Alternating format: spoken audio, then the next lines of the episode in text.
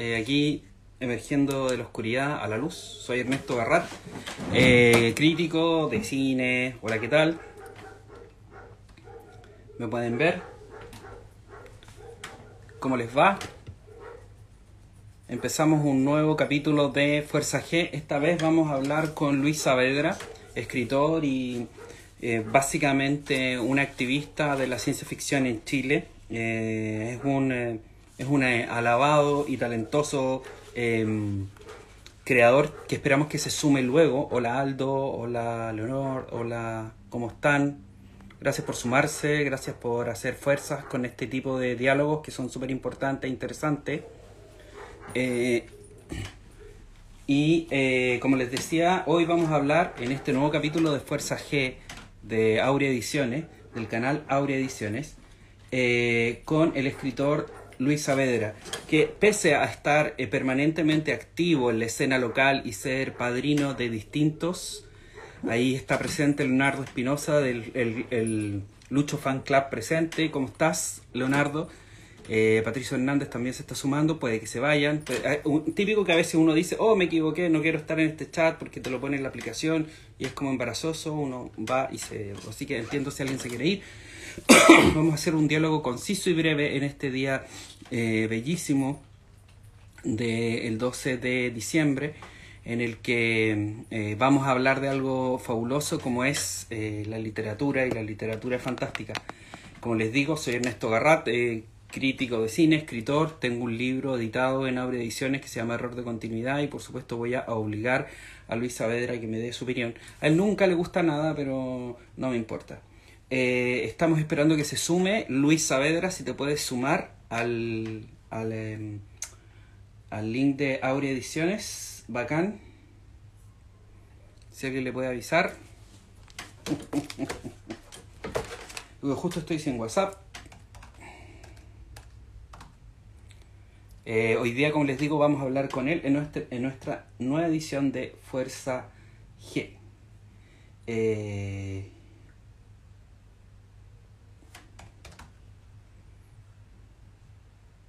espérenme un momento. Estamos invitando de nuevo a Luis Saavedra, un gran autor que quiere hablar de su nuevo, nuevo libro.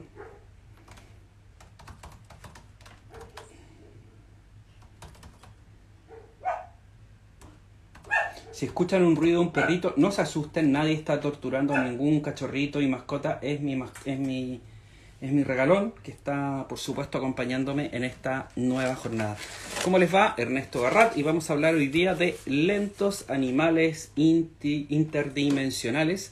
El primer libro propiamente solista del escritor Luis Saavedra Vargas un gran, gran talento eh, del ambiente literatoso chileno, y a diferencia de aquellos que se juran eh, escritores eh, y todo eso, eh, creo que puede ser súper, súper interesante hablar con él.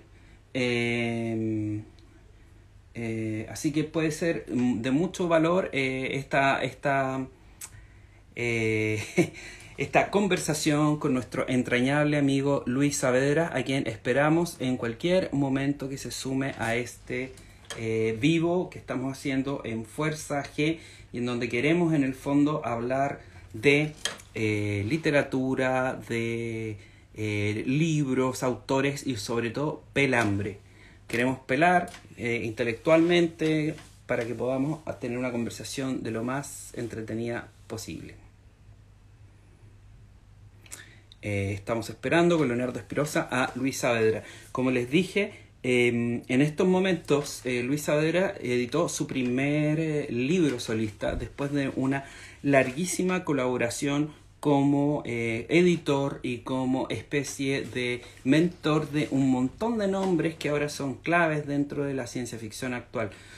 cuando, por ejemplo, nuestro constituyente y amigo Jorge Baradit era un, un emergente y ansioso diseñador por contar una historia, ahí estuvo Luis Saavedra a su lado eh, guiándolo y dándole su apoyo moral y por supuesto eh, su amistad eh, gratuita. Ahí está Luis Saavedra, también Luis Saavedra podríamos decir que es, algo así como un mentor mío siempre ha estado a mi lado, siempre ha sido muy importante como una persona que es eh, clave y referencial para el... Aquí estamos con Luis Saavedra, se está sumando más lento que un bolero, pero ya viene. Oh, señor Spock, ¿cómo estás? Qué gran look. Hola. Realmente la primera vez que me supera la tecnología no sabía por dónde entrar. Nunca había hecho este, estas cosas de Instagram, Twitch, entonces, tú sabes, tengo 50 años, ya la, verdad la tecnología me está, me está dejando atrás. Eh, lo siento mucho, pero me disculpo eh, con todas las personas que están conectadas contigo. Eh, realmente debía haber prevenido este... Estabas hablando de mí, perdona. Sí, estábamos hablando al fin de ti, pero vamos a terminar hablando de mí, como siempre es la dinámica de esto. Em, ah, entonces me desconecto al tiro. sí, no, no, no, no, no soy como otros amigos que, no soy esos René, o esos Roberto, esa gente de tu pasado oscuro. no, no, no hablemos de ellos, por favor. Eh, bueno, bueno, no sé, capaz que sí. Eh, estoy haciendo un cuento que habla de eh, cómo era la ciencia ficción y los fanáticos de la ciencia ficción en aquellos oscuros años en que nos conocimos. Pero más que hablar de... Ah, es, muy interesante. Yo siempre he dicho que es, eh, es más interesante la historia de, de, las personas que escriben ciencia ficción o que la hacen que lo que, lo que mismo escriben la, la propia ficción. pero también podríamos hablar sobre Carosi, sobre por qué retiró el patrocinio a, a, la red, muchas cosas se pueden hablar, ¿no? eso es casi ciencia ficción, en algún momento eso era ciencia ficción, ¿no? En los años eh, 60, 70, 80, con todas las corporaciones que eh, montaban eh, sus bolichitos de poder y, uno no los creía básicamente porque eso era ciencia ficción. Hoy día lo tenemos aquí y ahora y haciendo presión mediática en todos los, todos los sentidos, ¿no? Es impresionante, estamos en un Big Brother comercial eh, y esto es muy impresionante. Estamos hoy día en el día en que Carosi ha censurado a, a, un canal de televisión pequeño como La Red por emitir el documental que se demoró casi 50 años en estar en televisión abierta, La Batalla de Chile, que muestra la realidad de lo que fue, el, eh, eh, cómo se fraguó y la traición y el golpe del Estado y después la ejecución misma de esa atrocidad que vivimos los chilenos yo lo viví. Y eh, Carosi, que es una empresa que tiene en su directorio a Carlos Cáceres, ministro del Interior del tirano Augusto Pinochet, eh, es parte del directorio de esta empresa que acaba de cancelar el auspicio, la publicidad al canal por la batalla de Chile. Por supuesto, lo están negando ahora con después de todo el troleo en redes sociales, pero ya es demasiado tarde, Carosi. Yo jamás voy a comprar ni un gramo más de tu asquerosa pasta. Así que eso, de eso querías hablar, querías sacar la rabia que hay en mí, lo lograste, Luisa. Aunque sean tallarines a cuenta, ¿no? Irlas a comprar a, a, supermercados. Que son la misma mierda, o sea, al final es Carosi dándole, es lo que le obliga la empresa, de, la ex empresa de Ibáñez a, las empresas grandes, les obliga a hacer versiones a cuenta para poder tener en el fondo sus productos en las góndolas. Oye, eh, eh, perdón, ¿me estás desmintiendo? No sé.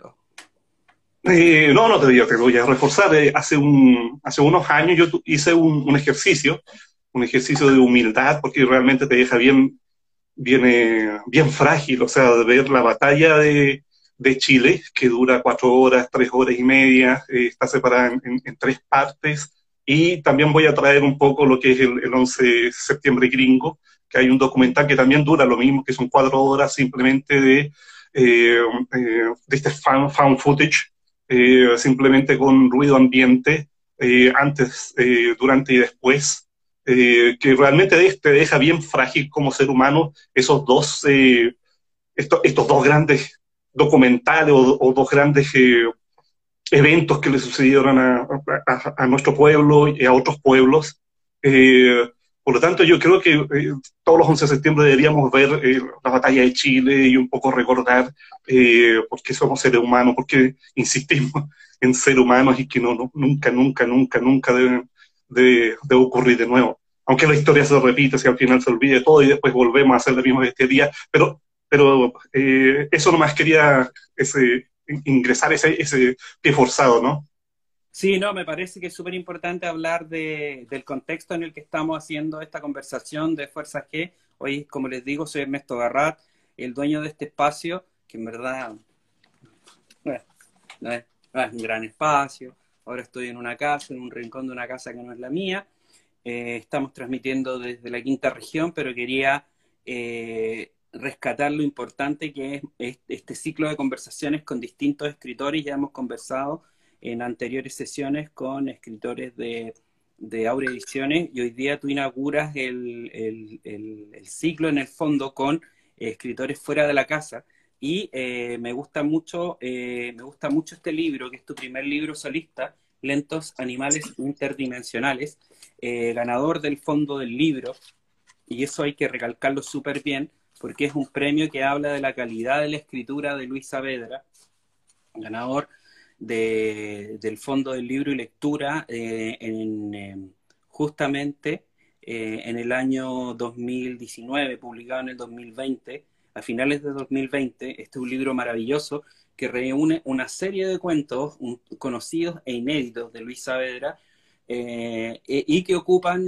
algo de los códigos de la ciencia ficción, pero que bien podrían ser cuentos que tienen mucho tono realista. De hecho, la escritura de Luis Saavedra se caracteriza mucho por un tono realista que en el fondo alude o saca a colación elementos de la ciencia ficción simplemente como para que nosotros nos sintamos tal vez amortiguados o, anestesiados de que estamos viviendo otro mundo, otra cosa, pero en el fondo lo que habla siempre es terrible. Realmente lo que dice Leonardo de Espinosa es que se trata de una edición de lujo, un libro hermosísimo, por favor se los recomiendo.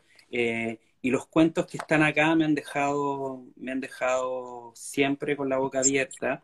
Eh, he, visto unos personajes que se parecen mucho a mí. Eh, ¿Era así o estoy siendo gótico? Eh, mira, despierta diferente.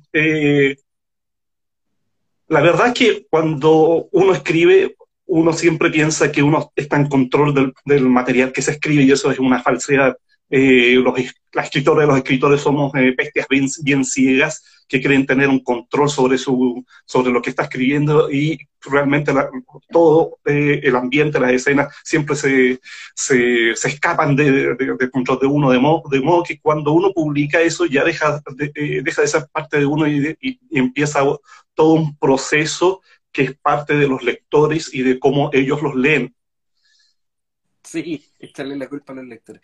Oye, está súper bueno el libro, te felicito. Eh, está súper bueno porque, porque al, fin podemos ver un consolidado tuyo de tu calidad literaria, que es enorme, y, podemos finalmente entender que eh, tu trabajo detrás de cámaras, por decirlo así, en la producción de eh, cultura y literatura durante estas décadas, en el fondo había sido un esfuerzo muy generoso de tu parte por apoyar a un montón de gente de mierda y gótica que finalmente no te agradece nunca nada y que eh, finalmente dio su, dio su fruto en lo que es el karma y ahora estás tú produciendo tu hermosa obra propia, estás dándole al mundo este hermoso talento después de desinteresadamente, como te digo, haber ayudado a muchas personas, muy buena de esa gente que recibió la ayuda, gente de mierda y gótica. Así que eh, me alegro muchísimo que estés saliendo adelante con tu obra. Eh, tú, tú has sido un mentor para muchas personas, incluyéndome a mí. Así que te felicito y quiero, quiero recalcar algunas cosas antes de continuar. Eh, más, básicamente decir que Luis Saavedra es un es un artífice de un montón de proyectos como el grupo Poliedro. También em, ha sido eh, importantísimo, eh, por ejemplo, em, en, salones de cómic, en formación de, escritores, en formación de lectores. Eh, hablo de Ficción 2000, en Ficcionauta, lo que hacían el centro de convenciones de, la Embajada de España, donde hacían distintas actividades que consideraban las actividades culturales. Eh, también creo que es muy importante consignar que hizo también una labor impresionante en Fobos, eh, también en Axón, eh, y es muy importante que recalcar que sus cuentos han sido traducidos incluso a otros idiomas como el francés y editados en esos países. es muy importante eh, que, no, que no nos sintamos eh, que estamos hablando de un género rarísimo o raro como la ciencia ficción. Eh, aquí está, la literatura de Luis Saavedra es una literatura de grandes rasgos, es una literatura superior no una literatura menor, pequeña, porque habla de marcianito y rayito y ciencia ficción. Estamos hablando de un artista de peso, eh, de alguien que ha ganado varios premios a lo largo de su carrera. Y hay algo bonito que dice acá, que eh, tú dices que eh, cuando niño encontraste un grabado de Durero titulado Melancolía 1 en, una revista juvenil. Y esto te produjo un impacto fundacional en tu tipo de escritura, que es una escritura muy melancólica, muy nihilista y taciturna. Dice, ahí estaba esa figura taciturna, noctambular, como un cometa, con un cometa de fondo y un dragón en cuyas alas se leía Melancolía 1, rodeado de figuras geométricas y un cuadrado mágico. Un estado de completa suspensión, suspensión del mundo, remanso de profunda tristeza al borde del mar, al borde de la soledad que me absorbía. Eh, esas son imágenes que yo creo que hablan y de alguna manera recorren este libro que tiene que tiene ese tenor, que tiene esa consistencia eh, de ánimo. Cuéntanos un poco cómo es para ti escribir este tipo de, de relatos, Luis, estos grandes relatos que están en este, en este libro, en este, en este como best of best de tus cuentos. Vale, vámonos entonces.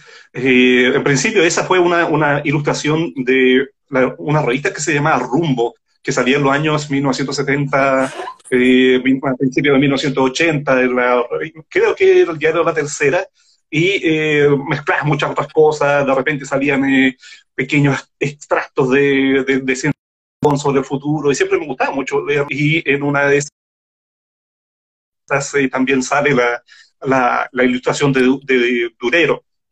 Eh, me gusta mucho la, eh, me gustó mucho, eh, creo que me encontré, digamos, algún tipo de, estética o de, claro, de estética en la melancolía. Hay, que, hay quien dice, no, y no recuerdo de, dónde la fuente, eh, que dice que en literatura o en arte solamente hay dos grandes temas, que son el amor y la muerte. Mezclando eso también tenemos algún tipo de melancolía existencial. Y en base a eso eh, construyo toda una serie de personajes que tienen eh, bastantes eh, problemas existenciales en, la vida y que devienen en muerte o en amor. para mí el proceso de escritura es una, es una cuestión bien, bien pesada, o sea, yo no disfruto escribiendo. hay una escritora norteamericana que dice, yo odio escribir, pero amo haber escrito y eso es lo que me sale a mí. Eh, amo el, resultado de lo que, después de haber eh, sudado sangre, eh, que escribí la palabra final y después regocijarme en lo que, en lo que escribí hacia atrás, es una, es una cuestión bien, bien satisfactoria. Pero el proceso mismo de escritura para mí es bien subiendo con una piedra sobre a un monte, a un monte sagrado. para mí todo empieza con una, una figura que es una imagen mental, eh, yo soy bien, eh, bien eh, de una, imaginación bien ilustrativa. a mí los conceptos no me vienen muy bien, sino que simplemente transmito a través de escenas, a, través de imágenes, algún tipo de, sensación estética. Básicamente porque la ciencia, la ciencia ficción, toda la literatura es una experiencia estética. Y en eso me baso como principal eh, fuente de inspiración. Sé que la ciencia ficción tiene mucha ciencia, mucha especulación, eh, es, es, conocida por ser muy racional, pero lo que en toda literatura tenemos que ver es una experiencia estética y una experiencia que venga desde, desde, desde un vaso comunicante entre escritor a escritor y el, el lector o lector. Eh, por lo tanto, yo trato de trasvasijar esas cosas, que, imágenes que, con las cuales yo empiezo y que están eh, en mi cabeza siempre dando vueltas hasta que en algún momento tengo que sacarlas, eh, que están madurando y de repente se, se, caen de, de, mi cabeza y empiezo ya un cuento, un relato, un texto y, y, y también hay una, una, imagen de, una imagen final que obviamente me da todo el contexto entre el principio y final, lo que sucede, personajes y todo. suelo hacer hartas, eh, notas. Eh, incluso tengo cuentos que son eh, son eh, o, anotaciones que son más largos que el mismo cuento, porque exploro conceptos, exploro personajes, exploro eh, escenas, diferentes escenas, hasta que alguna me, me, dice, ok, esta tiene que ir. pero obviamente que lentos animales interdimensionales es resultado de todo un proceso muy, muy largo que viene ya de 1999, cuando escribí recién el primer cuento. Yo ya llevaba bastante tiempo, de 1989, 10 años antes, dándolo con esto de la ciencia ficción. Eh, antes yo me había enamorado en 1977 eh, en Star Wars de la ciencia ficción y por, por supuesto era una, es una referencia súper gráfica.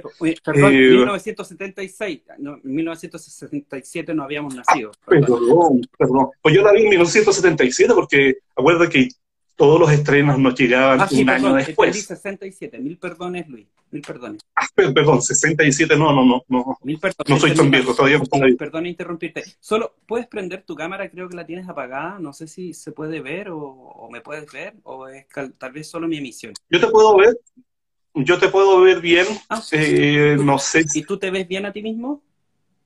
Sí, me veo bien a mí mismo. Nadie ha alegado, así que sigamos. Vale, vale.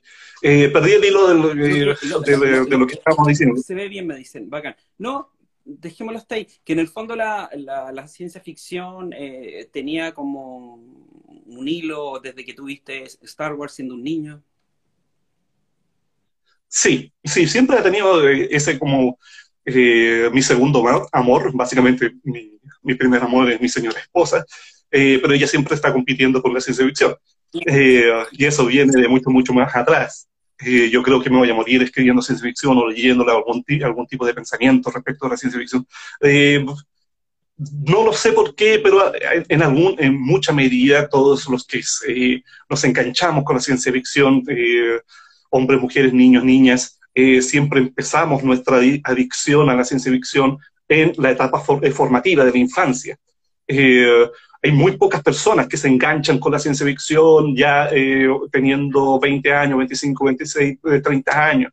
En mi caso eh, eh, es paradigmático, yo me enganché con, en 1977 y no sé si era antes, básicamente por, por toda la imaginería que traía la, la, década, o sea, tú prendías la, la televisión y estaban todos los todos los que, las, animaciones anime en, el Canal 5, en, Televisión Nacional, que siempre eran paradigmáticas en fantasía y ciencia ficción. Eh, por lo tanto, eh, yo creo que la, influencia ya venía desde, desde el útero, ¿no? Eh, nosotros somos producto de, de, un concepto del futuro que se murió en el año 2000, cuando nosotros éramos jóvenes, y te incluyo a ti porque tú eres igual de viejo que yo, estábamos estábamos imbuidos por un concepto del futuro donde en, el año 2000 íbamos a andar en carbonadores. Eh, todos los problemas de, la población iban a estar resueltos, eh, eh, iba a ser totalmente una, utopía tecnológica, científico-tecnológica, ¿no? lamentablemente todo eso se, fue desmoronando, ya en los 80 ya estaba más o menos desmoronada, y de ahí viene el, el cyberpunk, que es, es es, es una reactualización de la distopía dentro de, dentro de la ciencia ficción. Eh, pero yo eh, nací antes, los años 70, por lo tanto vengo, tengo todo ese, ese bagaje de lo que es el futuro, de, que, de, lo que es la ciencia ficción. Eh, me gusta mucho decir que la ciencia que vivimos actualmente en un mundo post-futuro y post-ciencia ficción. Hoy día la ciencia ficción no es sobre el futuro, sino sobre... Es retro. Es sobre futuros. Es, es imaginación, la, imaginación pura. Eh, por lo tanto, a mí me gustaría que la, gente entendiera, eh, el, la lectora, el lector, entendiera de que la ciencia ficción actual no se trata sobre el futuro, se, se trata sobre futuros. Y eso son eh, explorar la imaginación, explorar el, el, las posibilidades humanas, de la experiencia humana expuesta en, en, otros tipos de futuros racionales o irracionales y ahí la, la, la, frontera se vuelve bien, bien, bien difusa, ¿no? Con todas las literaturas que hay hoy día y todos los medios eh, artísticos que hay hoy en día. eh, yo, yo, yo tengo que se trata como del pasado también, o sea, como que la ciencia ficción está mirando mucho al pasado, no, y no quiero hablar del steampunk ni de eso, sino es como, como el futuro, como el futuro se conjuga en presente y se, se ve como, como si algo que ya pasó, o sea, lo veo, lo veo en, en Blade Runner, por ejemplo. Blade Runner es del futuro del 2019 y ahora ya es pasado, ¿cachai? Ya... ¿Es retrofuturo? Eh, claro, pero el futuro, ese futuro es pasado. No sé si se entiende un poco la idea que estoy planteando, para no ser chanto. Sí, sí. Eh, no sé, y eso es un, buen punto. 2001, 2001, Dice al Espacio, de, de Stanley Kubrick, eh, tanto el libro de Arthur C. Clarke hizo después, era lo mismo. estamos mirando ciencia ficción que mira al futuro, pero es pasado. Entonces, la ciencia ficción necesariamente está mirando al pasado constantemente, ¿cachai? Quiero decir, literalmente. Y, eso es y eso es bacán dentro de este género, porque lo obliga a rearmarse, lo obliga a rehacerse hacia lo que tú planteas, que son los futuros, ¿cachai? Sí, siempre está cambiando y tú has puesto un, buen punto, básicamente, porque la, ciencia ficción, eh, toda la literatura nos, eh, no habla de futuros, sino que realmente habla sobre el ahora. Eh, sobre quién es, eres tú como, como, como, como persona, la, persona que escribe, eh, cómo te formaste. Eh, siempre es súper transparente buscar referencias a, lo que, a lo que eres como persona dentro de, dentro de tu propia escritura. refleja tu mundo interior, refleja tu ética, refleja lo que sientes por, por el resto del mundo. y eso es súper importante no creo que nadie eh, esté eh, exento de escribir eh, desde, ningún, desde un, punto de vista político, por ejemplo. Siempre estás escribiendo políticamente, siempre estás escribiendo éticamente, siempre estás reflejando. No le digas eso a Caro, sí, que no te va a auspiciar. Política no, basta.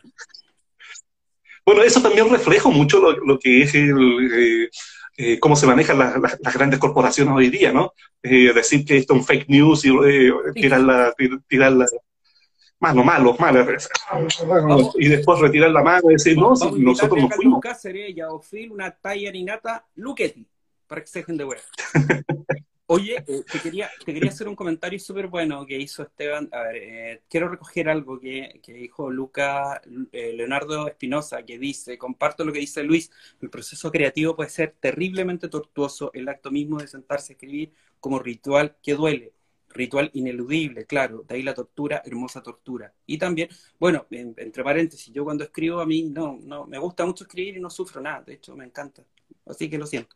Y Esteban de Lejos dice, me gustó mucho la Odisea de tu vida. Quiero hablar de la Odisea de tu vida, que es, em, voy a hacerla corta en todo caso para no, no torturarlos, pero la Odisea de la vida es el cuento número dos o tres de esta compilación y es súper bueno porque en el fondo eh, habla, habla eh, de una manera muy, muy interesante. Está escrito en primera persona, pero le, habla a una segunda persona y va, eh, en el fondo, eh, haciendo un truco muy bueno literario que se sienta, creo que es su jefe, ¿no? O una relación una relación de trabajo, ¿no? Una relación laboral.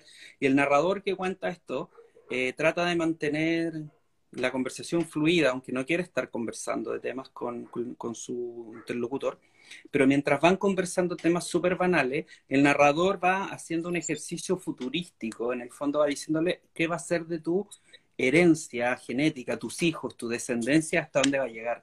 Eh, es muy bueno el cuento, eh, está muy bien hecho y aparte que tiene un foco muy chileno, me encantó.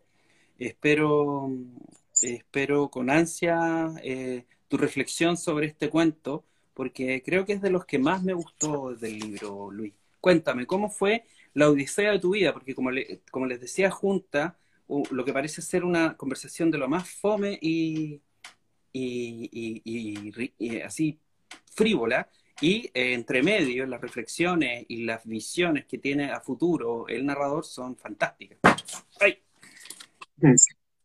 Vale, eh, notas al pie, a ver, eh, la anécdota es real, eh, fue real. Eh, eh, no, son las mismas personas, pero era una, una, reunión donde estaba con mi superior y mi superior se había comprado un reloj y el reloj no me, no me interesaba para nada, básicamente porque le contaba pasos y era, era una de estas típicas locuras que uno se, se, se compra a partir de una cierta edad para eh, revitalizarse o, sentirse, digamos, obligado a hacer un poco de ejercicio.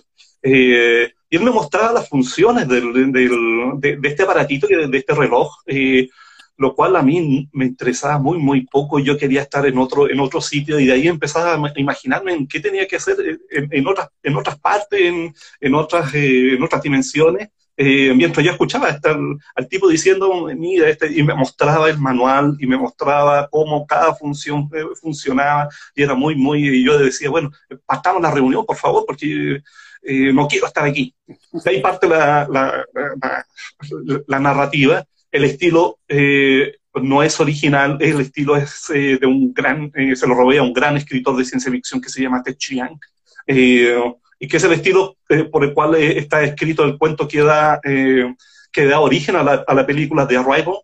The Arrival es una reflexión sobre el lenguaje y de cómo te va modificando. es muy, muy bueno, es, es terriblemente bueno. Ted Chiang debe ser uno de los eh, últimos clásicos que, que, le va quedando la ciencia ficción norteamericana. Eh, pero bueno, también eh, quise, quise hacer mi propia versión de, de, de, Chiang, salió el cuento. El final también es parte de, un, de, una, de, una, de una carta que, que escribió Katy, que es mi esposa, cuando fue a un, a un tour por, de, de, negocios o de, de, trabajo hacia el norte y se encontraba con, con, con este pueblo donde vivían eh, dos hermanos que eran muy, muy ancianos y que ya se sabían ellos que con ellos terminaba el, pueblo, que es el final del, del, del cuento. Eh, también están las imágenes apocalípticas de Europa, eh, básicamente porque creo que en mi paso por, por Europa detecté con tristeza que Europa es, es una gran y decadente fiesta eh, que ya no va a cambiar eh, eh, evolutivamente, culturalmente hablando, sino que está en una, en una decadencia. Y yo sentía eso. Personalmente es una, es una, es una opinión. ¿Perdón? Europa es como un Europa es como un gran mausoleo, ¿no? Que no se atreven a... Europa es un gran mausoleo, exactamente. Exactamente. Hay mucho bienestar, el estado de bienestar funciona, todo funciona. pero como lamentablemente es, casi una utopía, una utopía de bienestar, pero hay algo que falla y que no, no pude detectar. Básicamente me faltaban años para estar ahí. A mí me, a mí me pasa que eh, yo he ido muchas veces, pero por, cortos periodos de tiempo nunca he vivido como tú. Eh, estamos hablando con Luis Saavedra, el autor de este precioso libro. Eh, lentos Animales Interdimensionales, que compila por primera vez sus cuentos, sus mejores cuentos. Luis Saavedra es un escritor demasiado importante en la literatura local reciente, de mi segunda mitad del siglo XX, y solo decir que me da la sensación que en Europa estaba esta idea de que, no, claro, no podían avanzar más, como que no, no había futuro en el fondo, como que ellos eran el futuro, y no... Y no había, ellos eran el futuro es como, eh, Europa es como el retrofuturo, ya pasó. Es el futuro que nosotros nos abrimos. Eh, eso pasó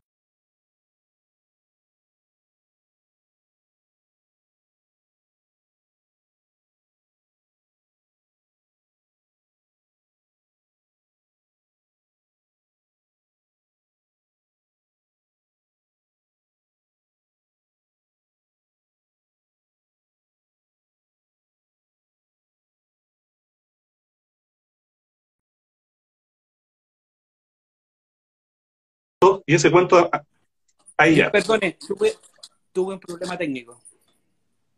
Ya, perfecto. Estamos hablando sobre el cuento y, te, decía que en realidad lo que le falta eh, a Europa es el impulso creativo. Tiene, eh, yo creo que han perdido el impulso creativo, el, impulso de encontrar otras formas de crear y el, impulso creativo también está muy relacionado con el impulso vital.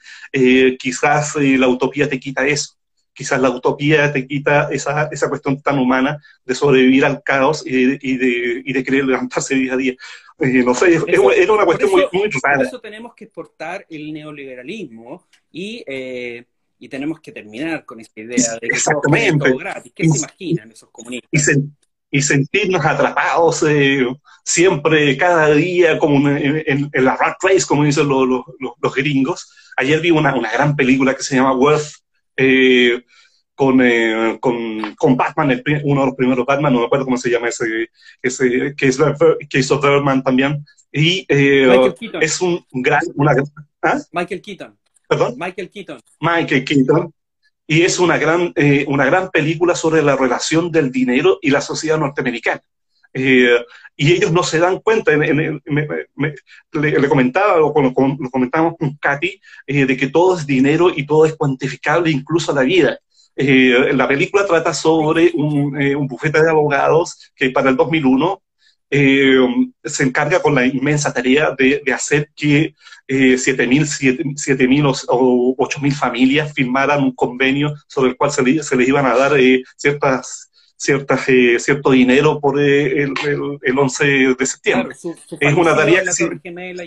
los países, exactamente. Eh, es una tarea casi, casi titánica, pero todo el rato están hablando de, de, plata y de cómo la plata se, se infiltra dentro, de la, dentro del estamento. Eh, todo nace porque las, eh, llegan representantes de la industria eh, aero, aeronaviera presionar al gobierno, mire, si ustedes eh, no hacen algo, en realidad van a venir muchas, muchas, muchas demandas de, de estas 7.000, 8.000 y van a cagar la, economía de, de, este país, de este gran país. Y obviamente todo funciona en base al miedo. Economía y miedo en Estados Unidos. Eh, es una gran, gran película. no porque... Eh, ¿Cuánto vale la vida? Está actualmente en Netflix eh, y está protagonizada por Michael Keaton. Es una gran película, sí. Solo estoy recordando para que la vean. Sí, sí, por favor, véanla, básicamente porque es, eh, es, eh, es sorpresivamente o accidentalmente muy buena. más o menos eso, es lo que podría decir para no, para, para no poner más, más hincapié en, el cuento y, que mucha gente lo, lo, esté leyendo, ¿no? Sí, también quiero hablarte y tal vez terminando un poco, porque estas sesiones son un poco más breves que las conversaciones que podemos tener en otros live, eh, Luis, más individuales, eh, para no aburrir y para hacerlo más dinámico. Pero tal, también yo quería entrar en un último punto y tal vez las dos últimas preguntas que tienen que ver con la idea de mentorear. Tú has sido un gran mentor, has sido una tremenda figura eh, mentora eh, para muchos escritores. Yo me considero un escritor y me considero que tú me has mentoreado. Yo te he mostrado mis primeras novelas, te he pedido consejos que por supuesto no he seguido, sí, seguí, pero, pero hemos conversado mucho de eso. Em, ¿Te sientes eh, que tu labor de mentor ha sido reconocida? me parece que es irrelevante que sea reconocida o no. Yo me siento muy alegre, independiente de, que, de todo lo que he logrado, siempre me he sentido agradecido y alegre por las personas que he conocido y a las cuales he ayudado. Eh, a mí no me sale mentorear, pero se me puso en, el camino básicamente porque cuando empecé nadie me decía cómo hacer las cosas, cómo hacer un fanzine, cómo hacer un, cuento, cómo, eh, cómo encontrar eh, diversos sitios para publicar. lo tuve que averiguar yo solo. había muy, muy poca información de eso y eh, me di cuenta de que había muchas otras personas que, que, que, necesitaban esa misma ayuda y eh, yo básicamente lo, que hacía era compartir ese, ese tipo de conocimiento, porque yo nunca eh, he tenido la, o, o, siempre he tenido la, la idea de comunidad como el tope de lo que se puede hacer en sociedad. Y eso significa que tienes que compartir. Y compartir siempre provoca una, una sinergia en donde tú compartes con el otro, el otro te comparte otras cosas y por lo tanto puedes crecer en, en, la base de conocimientos de tu sociedad.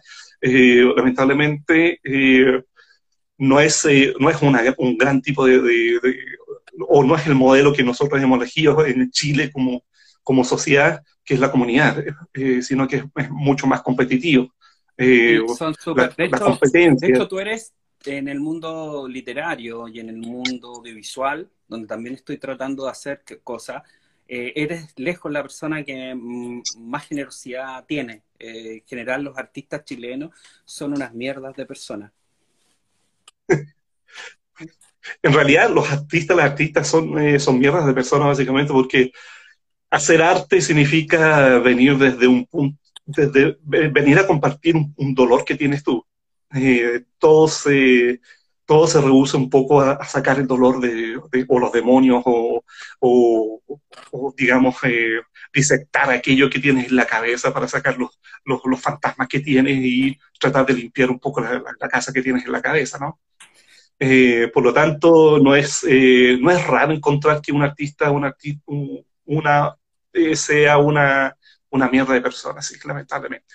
Sí, pues, Lucho, Luis Saavedra Vargas, te quiero agradecer montones esta conversación. Em, te quiero agradecer montones los consejos que a mí me has dado en mi carrera y en, la vida también. Eres una excelente persona y un excelente artista. Yo creo que eres como el anti-artista, no porque carezcas de talento, sino porque eres la excepción a toda la regla de, las mierdas de personas que en este ambiente.